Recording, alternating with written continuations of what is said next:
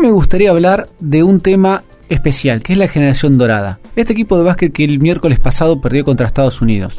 De esa forma terminó una etapa formidable en el básquet de, nuestro país. Comenzó hace muchísimos años, ¿sí? algunos dicen que comenzó en Indianapolis 2002, yo en ese momento tenía 23 años, pasaron 14 años de aquel momento, ¿sí? y se sigue hablando de este grupo de deportistas como el primer día, en realidad más que el primer día, ¿sí? y el legado siguió creciendo y va a seguir creciendo. En realidad este grupo de jugadores se conocieron muchos en el Mundial Sub-22 en Australia, donde estaba Manu, estaba Oberto, Victoriano, entre otros. ¿sí? En ese Mundial salieron cuartos, perdieron con un triple en el último segundo de Australia de mitad de cancha. A ver, podemos estar todo el programa hablando de, de su logro deportivo. Podemos estar hablando del Mundial del 2002 en Indianápolis, cuando perdieron en la final contra Yugoslavia, todavía unificada, eh, en tiempo suplementario con una decisión polémica del juez. En ese mundial, ¿sí? un equipo FIBA le ganó por primera vez a un equipo de Estados Unidos que llevaba sus estrellas de la NBA. Algo impensado. Y más impensado todavía de la selección argentina de básquet. ¿Sí? esa selección que no clasificaba a los mundiales. Hace unos programas estuvimos con Juan Spill y él nos decía que en Atlanta 96 había clasificado después de más de 40 años. Y estábamos ahí en el 2002 y le ganaban a las estrellas de NBA. Y uno puede decir, bueno, nada, se alcanzó el techo de este equipo. ¿sí? Es imposible que otra vez llegue una final. Y pasaron dos años. ¿sí? En Atenas 2004, el mismo equipo con algunas altas y algunas bajas. ¿sí? En, en esos Juegos Olímpicos donde estaba Oberto, Escola, Manu, el Puma Montequia, Pepe, Leo Gutiérrez, Gaby Fernández, eh, Walter Herman, histórico partido de Herman contra Grecia en los cuartos de final. Y ahora que lo veo, ese Atenas 2004 me hace acordar un poco, posiblemente erróneamente, pero me hace acordar al San Antonio Spurs que salió campeón de la NBA, que el, que el temporada anterior había perdido increíblemente contra Miami y tuvo que esperar un año para tomarse la revancha. Y vaya que se la tomó la revancha saliendo campeón y jugando espectacular. Y acá pasó algo similar, ¿sí? Pasaron dos años de aquí en Indianapolis 2002. No tuvieron la revancha el día siguiente, ¿sí? Dos años es mucho tiempo. Y ganaron la medalla de oro, ganándole en semifinal otra vez al Dream Team, ¿sí? Cuando decían, bueno, ellos se enojaron, ¿sí? Ahora nos van a sacar 30 otra vez. Y otra vez, desde el comienzo hasta el final, Argentina ganó y se colgó la medalla de oro después de Helsinki 52, en aquella jornada histórica donde el fútbol y el básquet ganaron la medalla en el mismo día. Recuerdo en el 2002, cuando volvieron de, aquel mundial, eh, que llegaron a Bahía los tres bahienses de la generación dorada y fueron recibidos como héroes, ¿sí?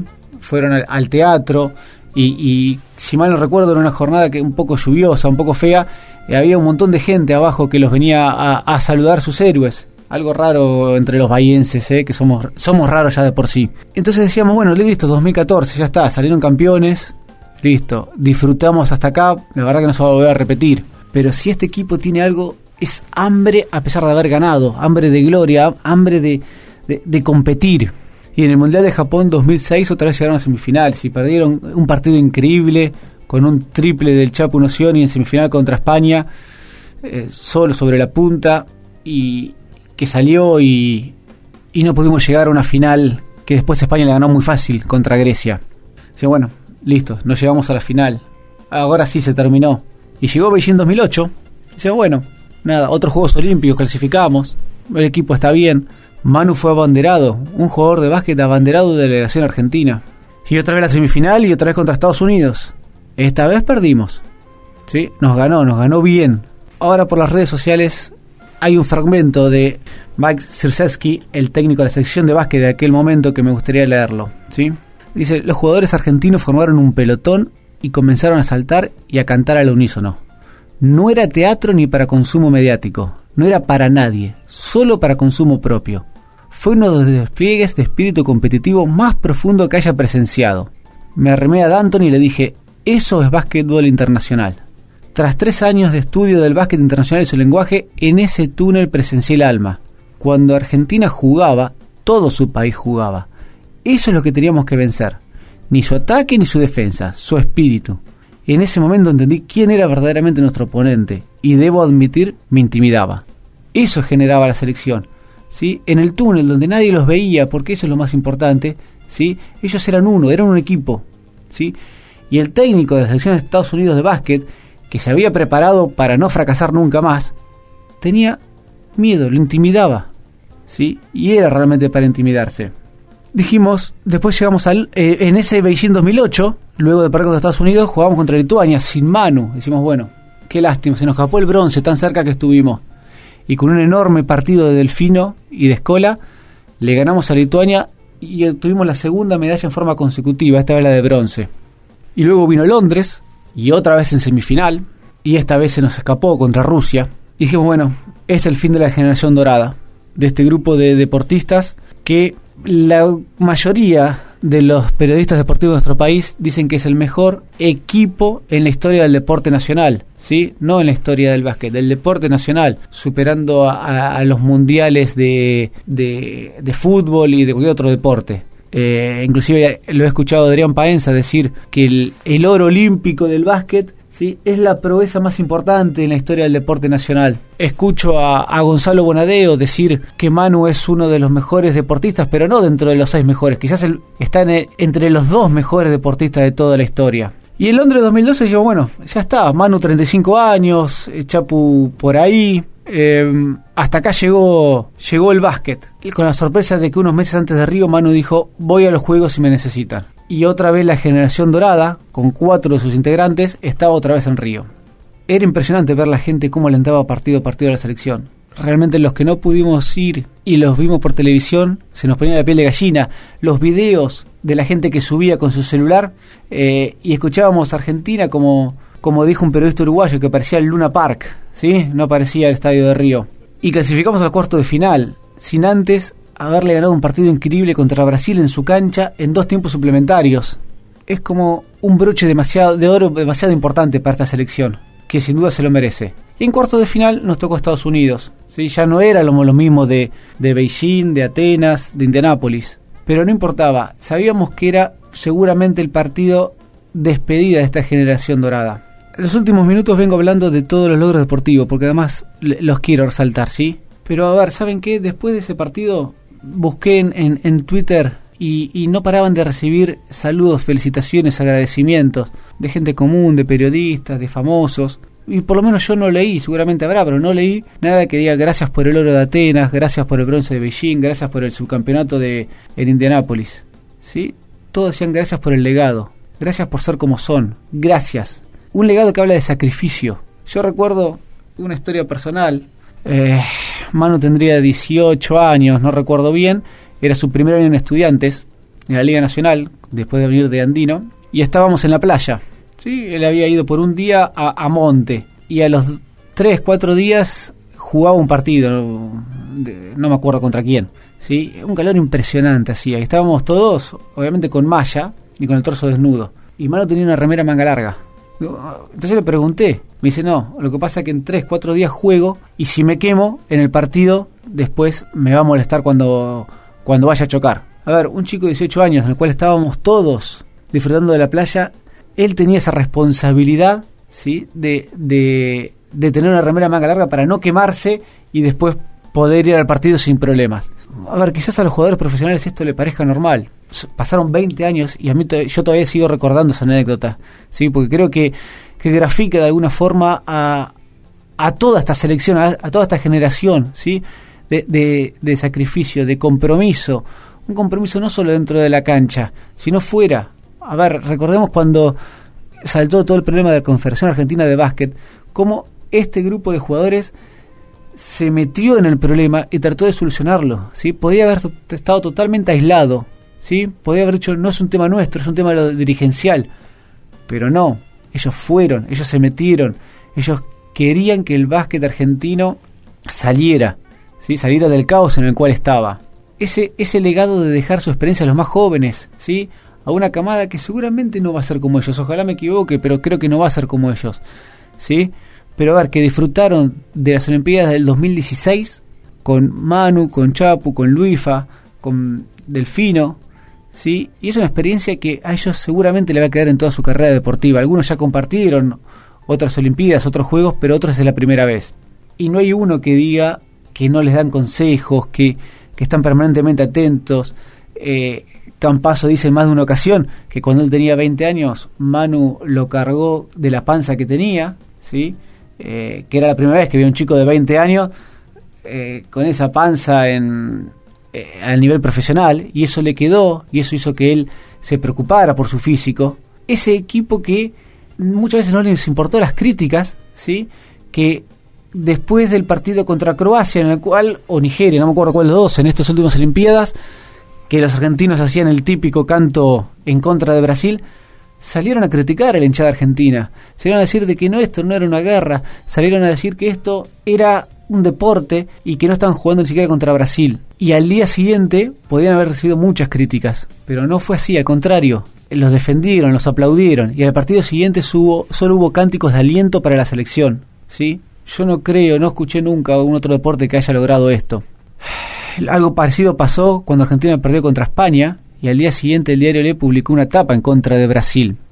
Otra vez, eh, se podían haber quedado callados, pero sin embargo Luis, el capitán, salió a decir en Twitter la frase de el diario Le no entendió nada de nada. ¿sí? Y otra vez podía haber sido muy criticado por el diario y esto le podía haber jugado en contra. ¿sí? Pero tiene razón, no entendió nada de nada. ¿sí? Estaba este grupo de jugadores diciendo de que esto no era una guerra, de que esto era un deporte, de que había que alentar su selección sin, sin, sin alentar en contra, cantar en contra de otros equipos, y la etapa del diario deportivo más importante del país, otra vez metiendo cizaña en esta rivalidad. Ellos no importa si se enojan, ellos dicen lo que consideran que sea correcto, aún a costa de ser criticados. Yo creo que eso es lo más importante, todo el legado que nos dejaron extra basquetbolístico. No nos vamos a olvidar nunca de la palomita de Manu en, Grecia 2004 en el primer partido contra Serbia. El mismo equipo, obviamente con la Yugoslavia ya segregada, nos tocó en el primer partido y ganamos con un, eh, con un doble de Manu en el final. Una palomita que la vamos a ver el mes que viene, el año que viene, dentro de 10 años, dentro de 20 años. Hoy mi hijo tiene 8 años y a mi hijo le digo, aprovecha a verlos, porque no sé si vas a tener la oportunidad de ver un equipo así. Y mi hijo, seguramente el día de mañana, cuando tenga un hijo, mi nieto le va a preguntar, che, papá, ¿vos viste eh, la generación dorada? Y le va a decir que sí, que la vio, pero que él era chico, que se lo pregunta al abuelo. Y yo voy a decir exactamente lo mismo que ahora, y seguramente más, porque los años van a, van a aumentar el legado y, y la historia de, de, este grupo de jugadores. Y me voy a sentar con mi nieto, no tengo la menor duda, y le voy a explicar horas y horas, y voy a buscar videos y se lo voy a mostrar con lágrimas en los ojos, no tenga la menor duda. A ver, este logro que logró esta selección, este grupo de personas, va a ser muy difícil de volverlo a lograr. Espero que todos lo sepamos aprovechar. Ayer me quedé hasta muy tarde leyendo las, en las redes sociales lo que decían sobre este grupo de personas, sobre estos jugadores, y no había forma de no emocionarse, no había forma. A ver, ellos inculcaron que, que lo importante no es la meta solamente, que la meta es importante, pero es muy importante el camino. A ver, es importante que la meta sea una consecuencia del camino y ese camino tiene que ser el camino correcto, con errores, obviamente, con frustraciones, porque esta camada no piense que fue todo un camino de rosas, también fue hubo espinas, hubo caídas, hubo lesiones, pero se levantaron. Entonces, esa esa historia es la que nos tiene que quedar, ¿sí? Llegar a la meta a través del camino que tiene que ser, que nos vamos a caer en el camino y que nos tenemos que levantar espero que todos los argentinos aprendamos de esto, no solamente aquellos que amamos el deporte. Sin dudas, pero sin dudas estaremos en un país un poquito mejor.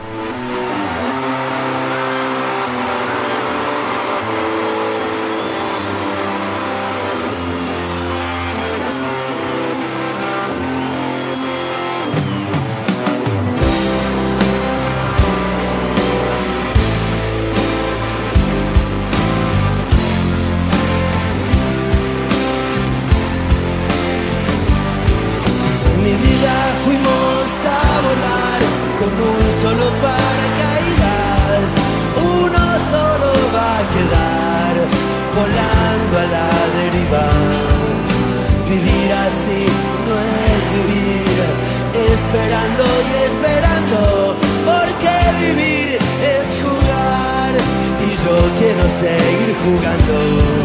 Le dije a mi corazón, sin gloria pero sin pena, no cometas el crimen varón, si no vas a cumplir la condena. Quiero vivir dos veces para poder olvidarte. Quiero llevarte conmigo y no voy a ninguna parte preocupes, paloma, hoy no estoy adentro mío. Tu amor es mi enfermedad, yo soy un envase vacío. No te preocupes, paloma, no hay pájaros en el nido. Dos ilusiones se irán a volar, pero otras dos han venido.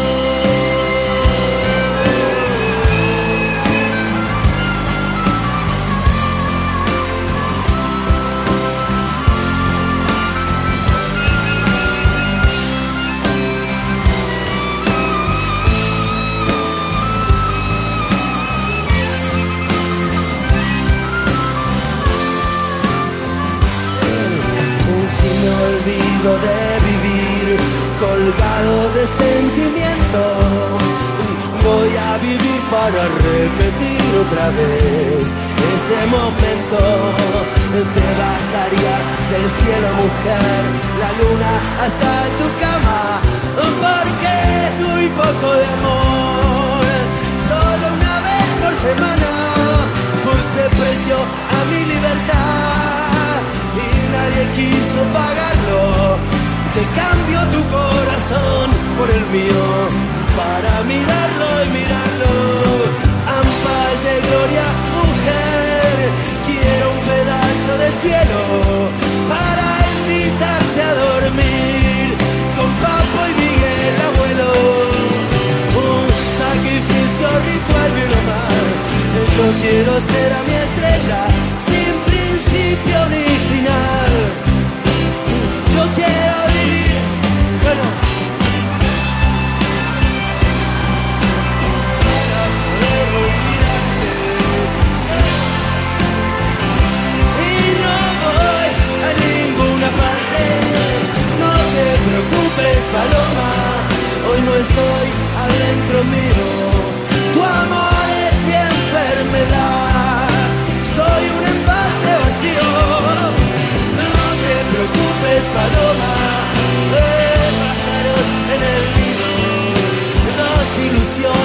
ilusiones se irán a volar. Pero